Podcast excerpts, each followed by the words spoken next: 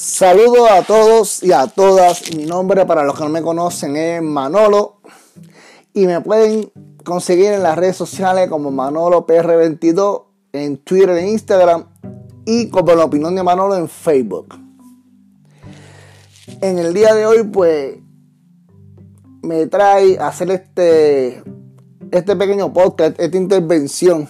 Ya ya ni ni podcast lo voy a llamar, si no son pues cosas que vienen a la mente, cosas que leo y cosas que creo pertinentes se, toquen, que hable sobre ellas.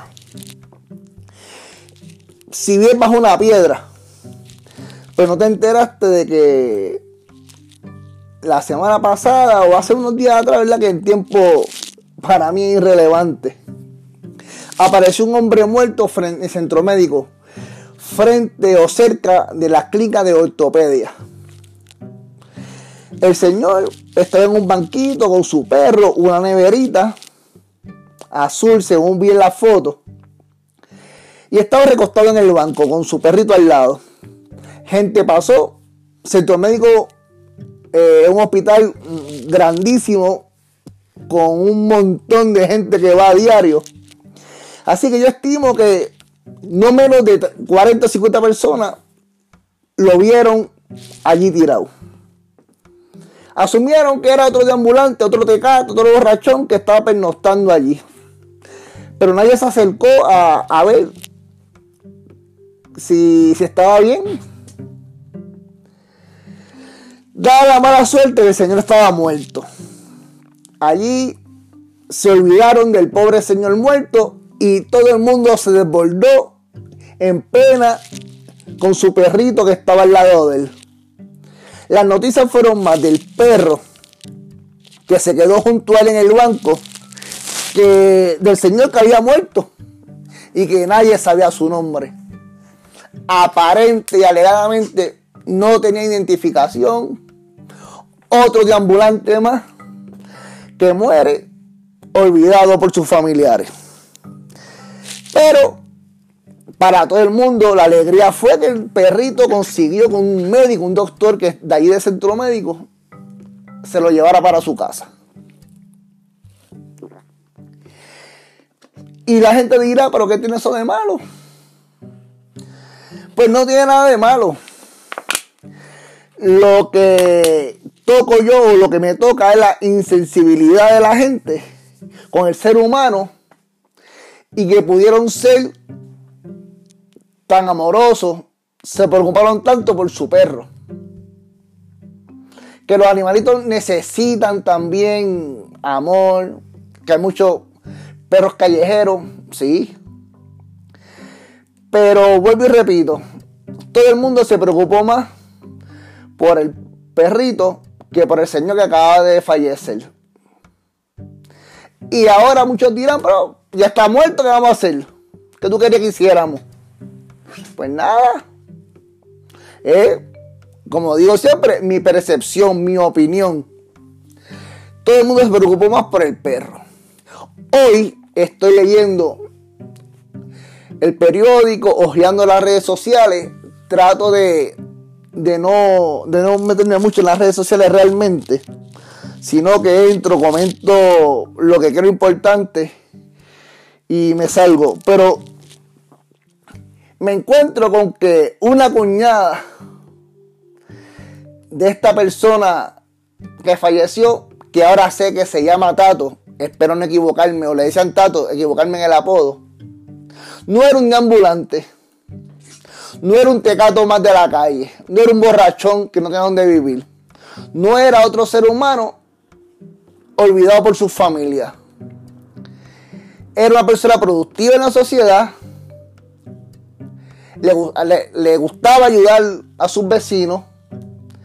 En el escrito, creo que ella comenta que para María cocinó para sus vecinos en su casa. Tenía donde vivir. Ella en ningún momento hace, hace expresiones de que fuera usuario de droga ni de alcohol. Si no dice que era un alma libre, que salía y donde muchas veces, donde lo cogiera la noche se quedaba. Haciendo que no es problema tuyo ni problema mío. No era una carga para la sociedad. Recibía su dinero. Solo estaba allí. Y quiero que a esto le preste mucha atención. Llegó allí porque tenía, tuvo un accidente y tenía problemas con su cadera. Y ya dice que posiblemente iba para la clínica de ortopedia. Que me hace sentido porque frente a esa clínica fue que falleció.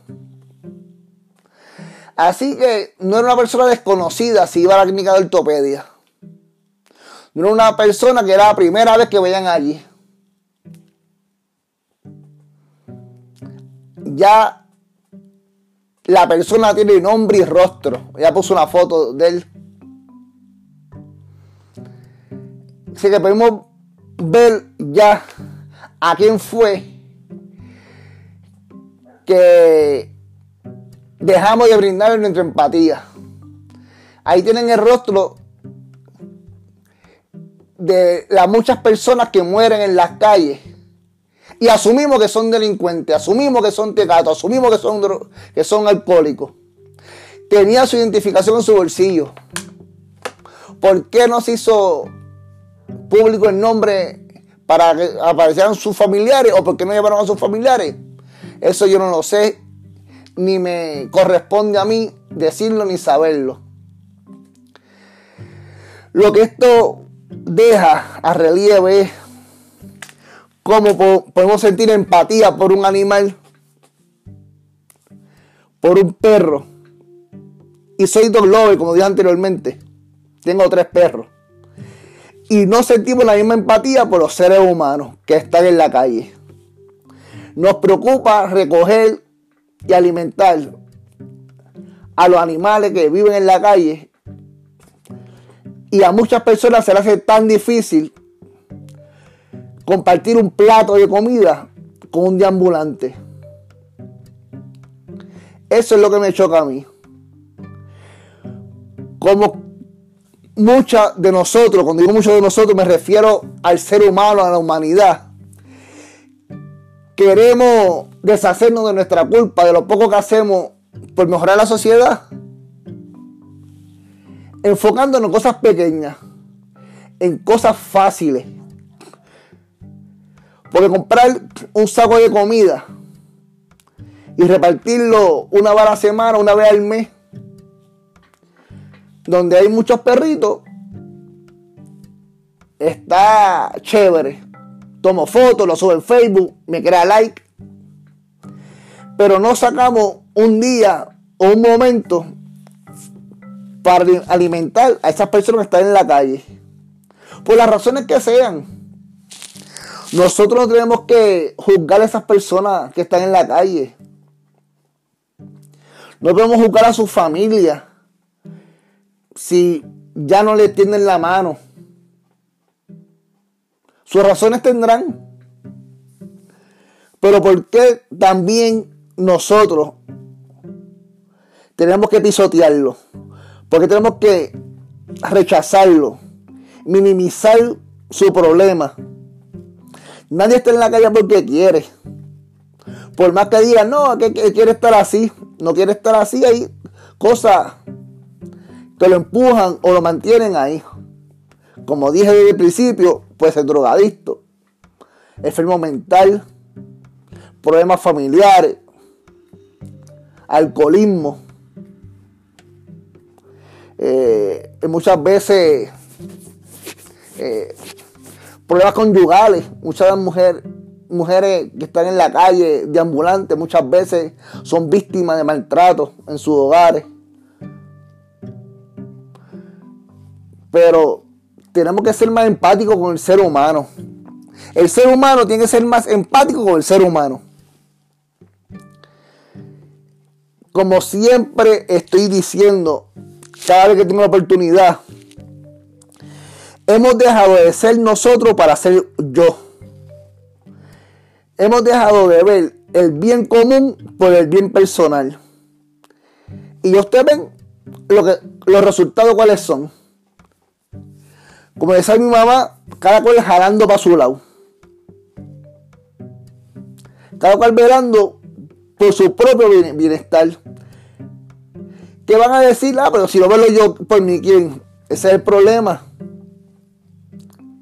Uno tiene que velar por uno, pero sin afectar al conjunto.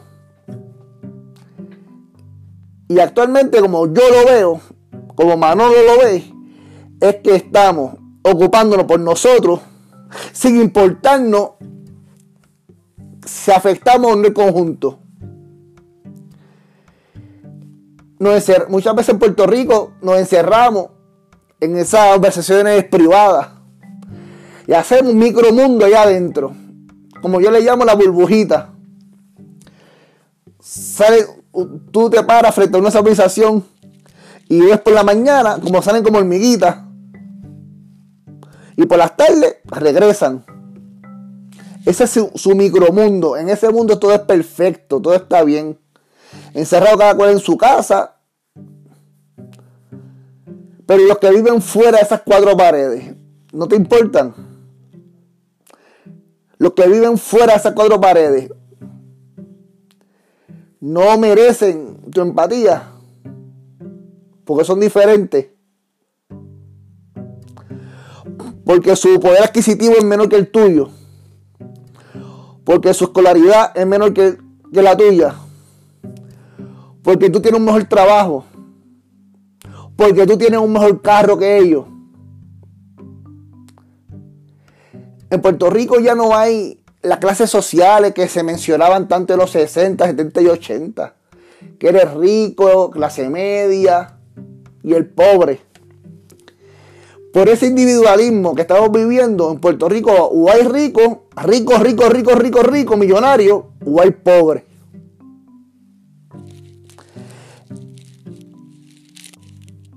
Así mismo es. Este es rico y este es el pobre. La clase media desapareció. Y esto no hay ningún estudio que lo, que lo diga, lo digo yo. Porque esto es mi pensar, desde mi punto de vista. Hay ricos y hay pobres. Y los ricos se están comiendo al pobre. Es como el pez grande comiéndose al chiquito. El rico cada vez más rico y el pobre cada vez está más pobre. Y eso lo, lo vimos cuando pasó María por Puerto Rico. Que dice que María trajo pobreza, no trajo pobreza. María destapó la pobreza que existe en Puerto Rico. María destapó que frente a esas organizaciones privadas de gente rica, vive un montón de, gente, perdón, con un montón de necesidades. Que entonces no tienen tanto para ser ricos, ni tienen tampoco para que el gobierno, el gobierno los ayude pero también están en ese nivel de pobreza. Así que tenemos que ser más empáticos el uno con nosotros. Tenemos que tratar de ponernos en la posición del otro. Ahora mismo estamos viendo con, estas marchas que hay, que, que se hicieron ayer de los maestros, bomberos, creo que los paramédicos también están unidos ahí, profesionales de la salud, exigiendo una paga digna. Cuando esa gente no se supone que estén exigiendo nada, sino que el gobierno se las dé. Porque si el gobernador, si sabe leer, es porque tuvo una maestra. Ah, pero estuvo en colegio. Esa es la diferencia.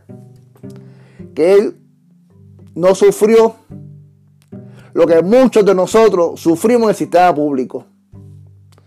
Y no lo digo que sufrimos para que por pena o que la pasé tan mal, porque tuve excelentes profesores, excelentes maestros y maestras,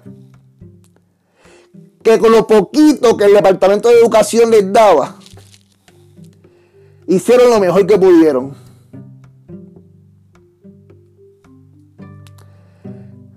Pero ya parece que esa gente que están en la judicatura, en el Senado, en la Cámara, los políticos, se les olvida lo que hicieron los maestros por ellos. Y los médicos y los enfermeros. Y si alguna vez tuvieron que llamar a un paramédico se les olvida lo que hicieron por ellos. Pero les voy a dejar esta pregunta en el aire para que si, si quieren me la contesten, me escriben. Como les dije al principio, me pueden dejar cualquier comentario en mis redes sociales, Manolo PR22, Instagram y Twitter, y la opinión de Manolo en Facebook. Y la pregunta es la siguiente. ¿Cuántos hijos de políticos tú conoces que estudian en una escuela pública? Si conoces alguno, déjamelo saber. Porque yo soy del pensar de que si los hijos de los políticos de Puerto Rico estuvieran en la escuela pública, ese sistema estuviera corriendo mejor, funcionando mejor. Pero como a ellos no, les afecta, lo que hacen es promesa, promesa de campaña, ponerle una curita a cualquier problema que haya, como ahora, y sigue para adelante. Porque a ellos no les perjudica, a ellos no les toca eso.